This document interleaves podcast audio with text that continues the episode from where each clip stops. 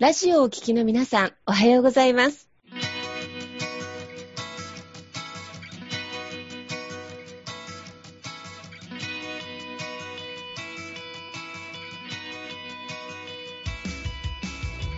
FM 那覇より毎週日曜日9時30分からお届けしております坂本典彦のラジオ経営塾が今日も始まりましたこの番組は20年間で1万人の起業家経営者を指導してきた坂本典彦先生があなたの経営に役立つヒントや最新の情報をお届けする番組です。坂本典彦のラジオ経営塾。今日も最後までお楽しみください。今日も始まりました。坂本典彦のラジオ経営塾。パーソナリティは私、中田民子と、根葉智美がご一緒させていただきます。えー、では、坂本先生、根葉さん、どうぞよろしくお願いいたします。はい、よろしくお願いします。はい。そしてね、今週もですね、先週に引き続き素敵なゲストをお迎えしております。えー、今日お聞きになる方のために少しね、ご紹介を再度させてください。えー、本日のゲストは、えー、株式会社 T 総裁代表取締役の足立新業社長です。えー、なんと、高野山のあじゃりをされていて、なおかつエンジニアさんで今すごく素敵な葬儀会社を経営していらっしゃいます。今週もどうぞよろしくお願いいたします。どうぞよろしくお願いいたします。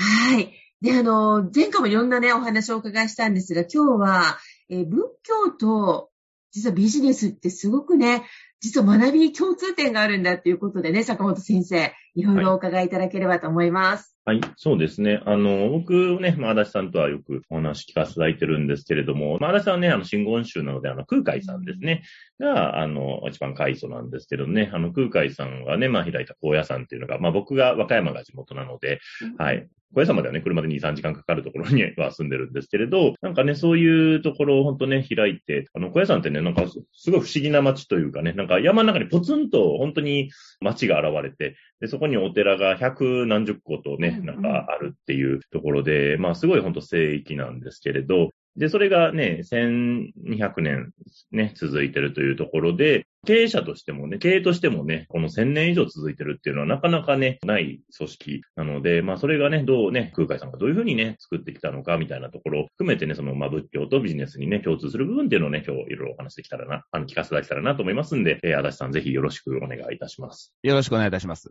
はい。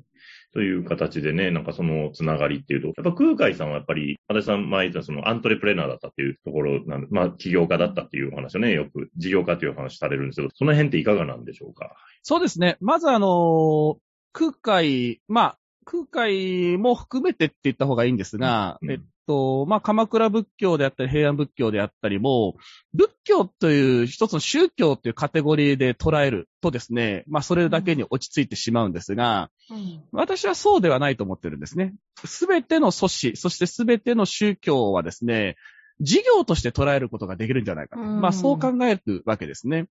まあ、例えばですね、まあ、何でもいいです。まあ、カレーとかでもいいんですが、カレーライスだけで、えー、やってしまうと、もうカレーといえばもう必ずご飯にかけるものなんですけども、うんうんうん、それを例えばおうどんにかけてみようとかですね、うんうん、お蕎麦にかけてみようというだけで、うん、例えば、お蕎麦屋さんでもカレーを食べることができる。えうどん屋さんでもうどん、えー、カレーを食べることができるようにですね、うん、いろんな見方っていうものを、えー、捉える、えー、で、えー、物事を捉えることがとても重要かなと思っています。まあ、私自身は、えー、真言宗、そして、高野山でまあ7年修行しましたし、まあそういった馴染みがあり、ずっと親しみがあったので、弘法大師、まあ空海をずっと、まあ専門としてきたんですけども、うん、まあ宗教家であり、思想家であり、そして何よりも、まあ事業家ですね。ゼロから一つの、まあ真言宗という一つの宗派を、企業として捉えた場合にですね、うん、1200年前に創業者空海が開いた会社が、えー、今も残っている。で、これはですね、とんでもないことなんですね。それは大した会社です、本当に。しかも、ずっとね、ま、またずっと発展し続けるっていう、こうね。まあですから、まあそこら辺を、やっぱり私自身は、まあ経営、まあ僧侶でもありますが、経営もやっぱしてますので、どうせだったらって感じなんですね。つまり、空海、弘法大師空海を、まあ、空海さんを宗教家として、まあ、見つめるっていう目線も大切なんですが、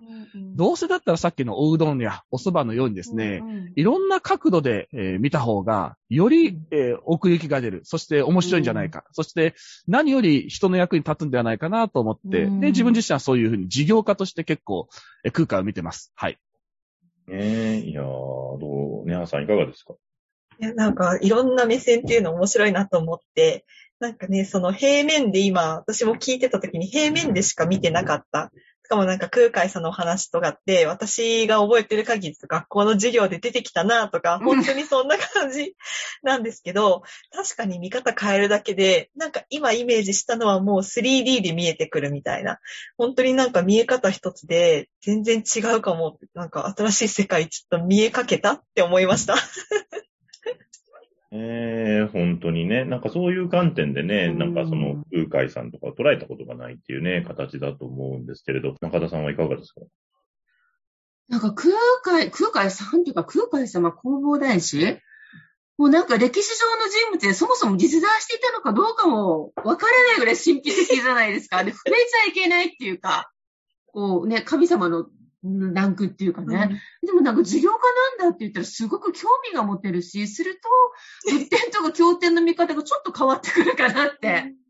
思いますよね。だだって仏教とその宗教的なものとビジネスどちらかで相反するみたいなイメージ勝手に私たち抱きがちなので、なぜ空海さんが素晴らしい事業家だったか、ちょっとその辺エピソードをお聞かせいただけたら嬉しいです。うん。わかりました。あ、もうこれ喋っていいんですかね？お願いしあます、ありがとうお前さん。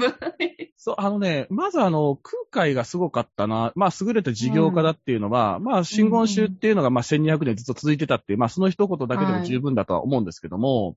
あの人はね、実はね、彼はすごかったのは、まあ、さまさしくおっしゃった通り、その、えっと、事業っていうもののフェーズと、あと、まあ、大切にしなければいけない、まあ、理念的なものですよね。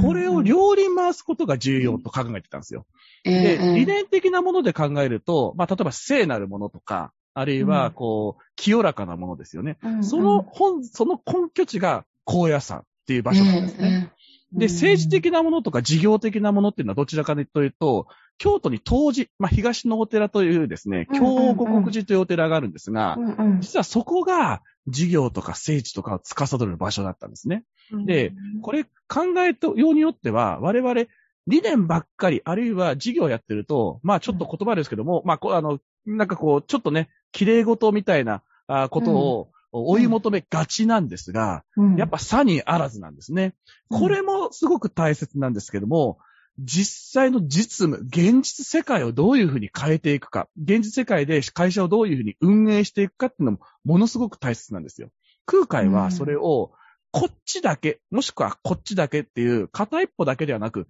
両方大切だと、こう言ったんですね。で、それを常に回し続けることが事業として大切ですよと、こういうふうに考えるんですよ。ですから、、何も、えー理念が第一だとかっていうようなことも考えたりするんですけど、理念も大切だし、現実も大切ですから、その両方をどういうふうにうまく運営していくかっていうことが大切だよと、こういうわけですよ。空海がやっぱりやったのは、そういうふうに、自分自身の事業も、例えば企業理念っていうのを会社の理念は持ってるんですが、それだけではなく、現実にどういうふうに利益を出すかっていう、ここっちの方もすごくリアルに考えるわけですね。で、こっちだけだと、あの、リアルに考える物事だけだと、やっぱり、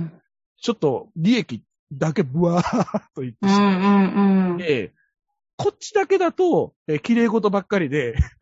うん もううん5年後、10年後どうなってるのかなと、こんな感じですよ。んうん。ですから私自身は空海が優れた事業家だとずっと言ってるのは、この両方をちゃんと見つめ、もうかなりドライに見つめながら、うん、えー、真言宗っていうのを作り上げた。ここがね、私はまずすごいなと思いますね。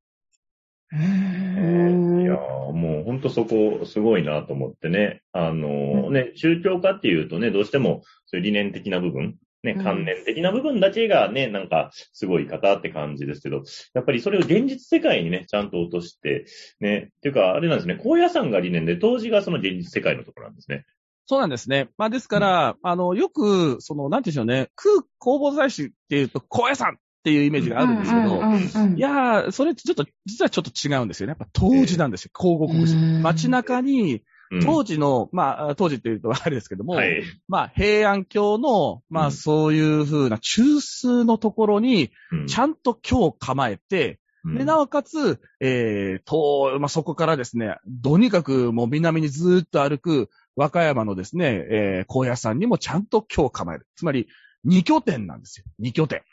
二拠点で物事を考えて運営していくっていう風な、彼は説教したんですね。じゃあ、例えば、えー、天台宗だと、ないんですよ。比叡山延暦寺のみなんですね。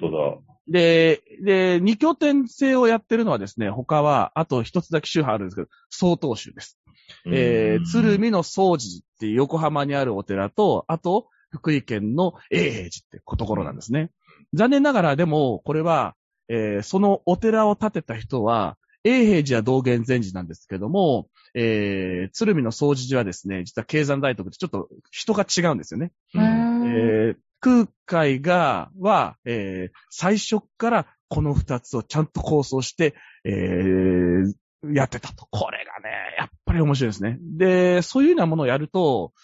お坊、なんかこう、綺麗事だけではやっぱりね、済まされない世界っていうのもちゃんと大切にしなきゃいけないんですよ。うん。おー。まあ、あーあんまりね、こう、大きな声で言えませんが、やっぱお金も大切なんです。で、でも理念も大切なん。ですね。うん。だからそこら辺を常に経営者はせめぎ合いをしながらやる。で、どっちが上とかどっちが下じゃないん。です。うん。両方大切だから、常に自分の心の中で葛藤があるわけですよ。うん。あーうん。理念かなあーお金かなみたいな。うん。うん。それでいいん。です。それでいいんです。むしろ、常に葛藤が大事なんです。葛藤が。うんですから、それを空海は私はね、教えてくれたなと思いますね。いや、めちゃくちゃ痺れますね、今の話。いや、あのーいや、僕もちゃんと分かってなかったです。よ。こう空海さん、高野山だけだと思ったんで、そうか、当時あったよなと思って。いやね、当時、これあんまここで言っていいのかね、本当ね、なんかちょっとね、あの、なんだ、マンダラとかもありますからね、あの、え。え立体マンダラとかもすごいなと思って、いや、あれ見て、いや、ほんとね、ちょっと、呪術的な匂いもちょっとするなと思いながら、でもそういうね、当時でやっぱその京都っていうね、まあ本当、まあ良くも悪くもね、地味猛量もいるしね、権力争いもすごいところにちゃんと拠点を置いて、そこでね、現実世界と折り合いつけて、でも精神性高めるっていうのは、ちょっとね、人里を離れたところに、ちゃんとその聖域みたいなのを作ってるっていうのが、いや、すごいなと思って。だからね、その、空海、空海さんをよく語る上で、私が重要なのは、やっぱり理論即実践なんですよね。理論だけでは絶対ダメなんですよ。実践も重要なんですよね。だから、そこを、おー綺麗事がじゃあ果たして役に立つかっていうところ。で、また役に立ったものはちゃんと綺麗なのかっていう、こういうふうな、うん両方常にトライアルで考えていく。うんですから、こう空海がやったことっていうものは、ものすごく生々しいものであると同時に、うんやっぱりどこかね、こう聖なるものの匂いが、ふんふんとするわけですね。うん ね、空海をやってて、まあやってて面白いなっていうのが、すごくちょっと思いますね。うんなんか空海がね、今いらっしゃらないけど、お会いしたくなりますよね。本当に。本当本当。なんかこんな角度でね、その弘法大師の話を聞くっていうことがなかったし、で、ビジネス的に言えば、分散ではなくて拠点戦略が成り立ってるっていうことですよね。まさしくそうですね。一部ね、いいところにマーケティングしてその場所を置くっていうか。うんまさしくそうですね。あのーなんて言うんでしょうね。例えばそのさっきの拠点的なものも当然大切、あの、というめうん側面も言えますし、うんあの理念、理あの理念と、あとは現実っていう見方もできますし、まあよく私が言うのは、まあおお金、まあやりがいと、まあよく私、うん金がいってよく言うんですけども、うん やっぱ金がい。えー生きがいも大切、仕事に対して。うんうんで、も、えーお金も、もうちゃんと大切。こういう感じですね。つまり現実と、まあ、理想みたいな、そういうふうな側面でも言えるかなと思います。まあですね、うん汎用性っていうものは、まあこの一時をとって、どういうふうな側面で空海を語るかっていうのも、うんまあ非常に面白いかなと思うんですね。あのーうんいろんな拠点として語ることもできますし、うんえー理念と、えっ、と、現実みたいな、そういうふうなですね、ことでも語ることもできると。まあですから、その、うん面白いのが、捉え方とか見方によって、そういった事象が、こまあ変わっていくって、これがね、空海の面白い。ところであり、奥深いところなんですよね。で、うん多宗派はじゃあどうかと考えるんで、私の場合は。うんで、やっぱり多宗派でやっぱやってないってところが、まあほとんど。うんうんああ、なんで空海はそれやったのかな、みたいなね。そういったところが、やっぱ私の中で空海のやっぱビジネスセンスであり、優れた事業家としての、まあ、なんていうんですかね、キラリと光るところですよね。うーん。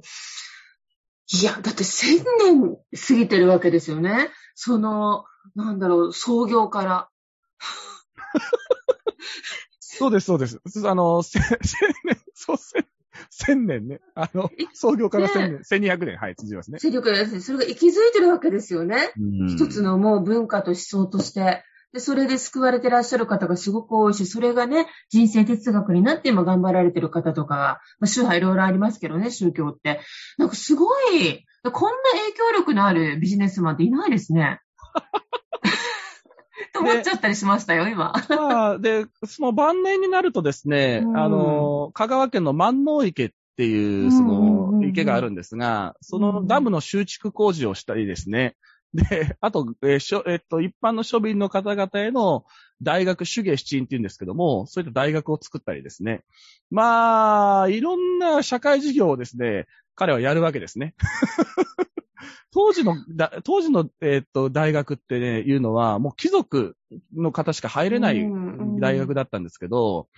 これ、手芸七院式並びに女っていう書籍ちゃんと残ってまして、その中に、えー手芸七院って言いますの学校はどういう学校かというと、まあ、数、必ずともこれ全寮制なんですが、もう、んえー寮に入った方、食費全部与えますと。で、学費免除とかですね。で、えー大学のその学校の先生もですね、工房空海さんが作った大学だから仏教の専門の大学かなと思うと、全然違うんですね。いろんな、えー学えっと、例えば、えー論理学とか工芸、うん土木とかですね、いろんな先生がラインナップがいて、で、この方々にもちゃんとボランティアじゃなくてお金を支払うとか。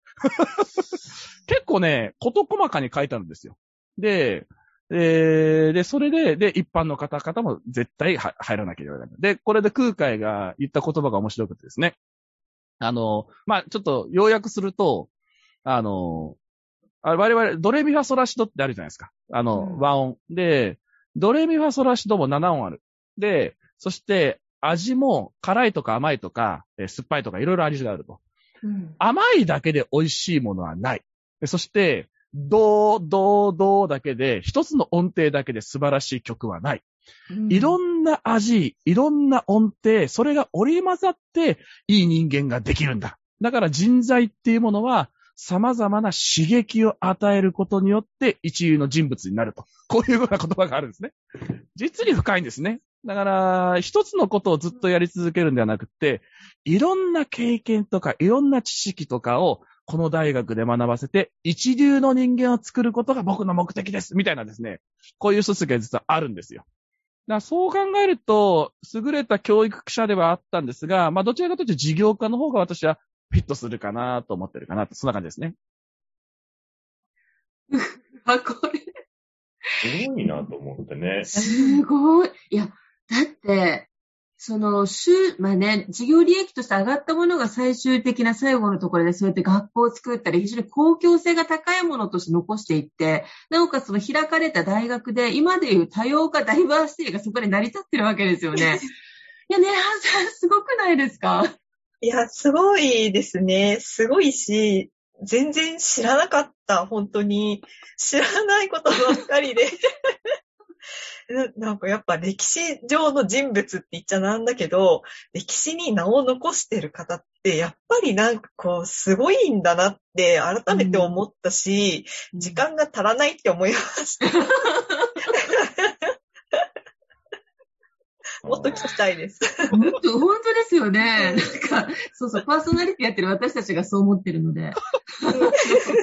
だから本当、ね、あの、改めて空海さんの世界観ってすごいなっていうか、ね、そういう教育の部分もそうだし、その事業家としての部分もそうだし、ね、宗教家としての部分も、本当清濁合わせのむじゃないですけど、精神性の部分と、やっぱり現実のね、目の前の人助けるっていうところも、なんか両方本当にされて、それが一つの世界観でね、こうやって今に受け継がれてるっていうのが、いや、本当にすごいなと思いますよね。いや、両輪ですね。で、しかもね、あの、精神的なものと実際の行動の部分と、うん、そして最後はね、またすごく、なんかね、壮大な時世に残るものに対して投資していくっていうかね。うん、いや、なんかもうコンプリートですね。本当にちょっともう、本当なんかちょっと違う意味ですごく空海さんを尊敬っていうか、うん。そうですね。まあ、おっしゃる通りなんですね。いろんなことを、あの人はやってますので、まあ、例えば、その、と、まあ、今の、まあ、昔の中国ですよね。からに行って、漢方を持ってきたりとかですね。で、漢方薬持ってきたりとか、で、当時あの、サンスクリットってその横文字なんですけども、まあ、日本で、おそらく日本で初めて横文字を読んだ人間ではないかな、みたいな。まあ、だからそういうのを挙げると、やっぱすごくパイオニアですね。イノベーターであり、パイオニアであり、アントロプレダーであり。そういう、だから、いろんな面があるので、やっぱね、一つの面だけで取れるともったいないんですよ。非常にもったいない。はい。あですから、お蕎麦屋さんでも、おうどん屋さんでも食べられるような。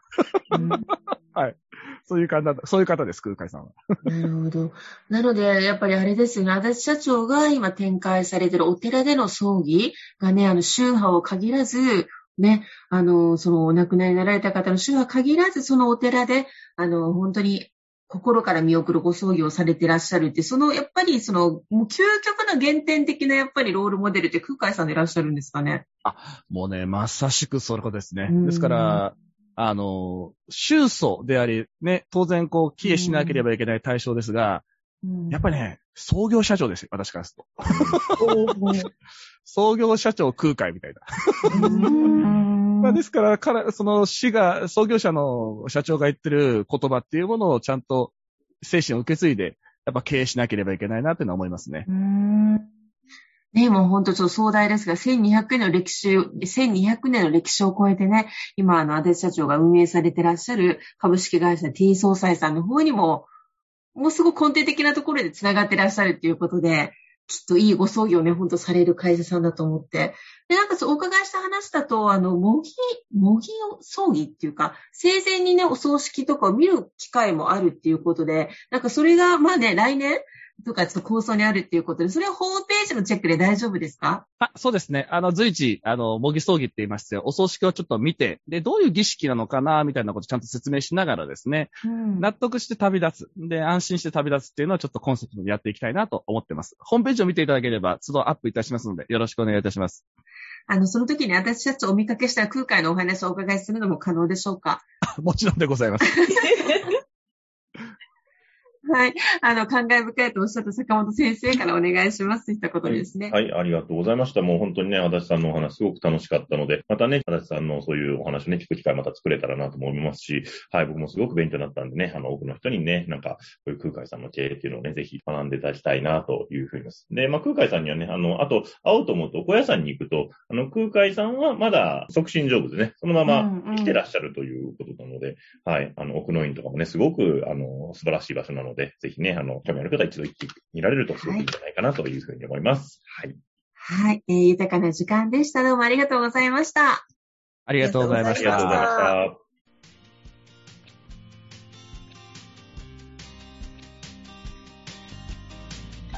この番組では、企業や経営についてのご質問を募集しております。こんなことで悩んでいます。こんな場合はどうしたらいいの？などなど、ご質問がありましたら、ぜひ番組宛てに送ってくださいね。はい。えー、質問の宛先は、立志財団のホームページより、お問い合わせの欄からご質問ください。えその時には、ラジオ経営塾についてとお書きください。また、ツイッターでも質問を受け付けております。ハッシュタグ、ラジオ経営塾をつけて投稿してくださいね。この番組は沖縄の起業家や経営者のビジネスの成功に役立つ内容をご紹介しております。また来週日曜日9時30分よりラジオ経営塾でお会いしましょう。皆様楽しい日曜日をお過ごしください。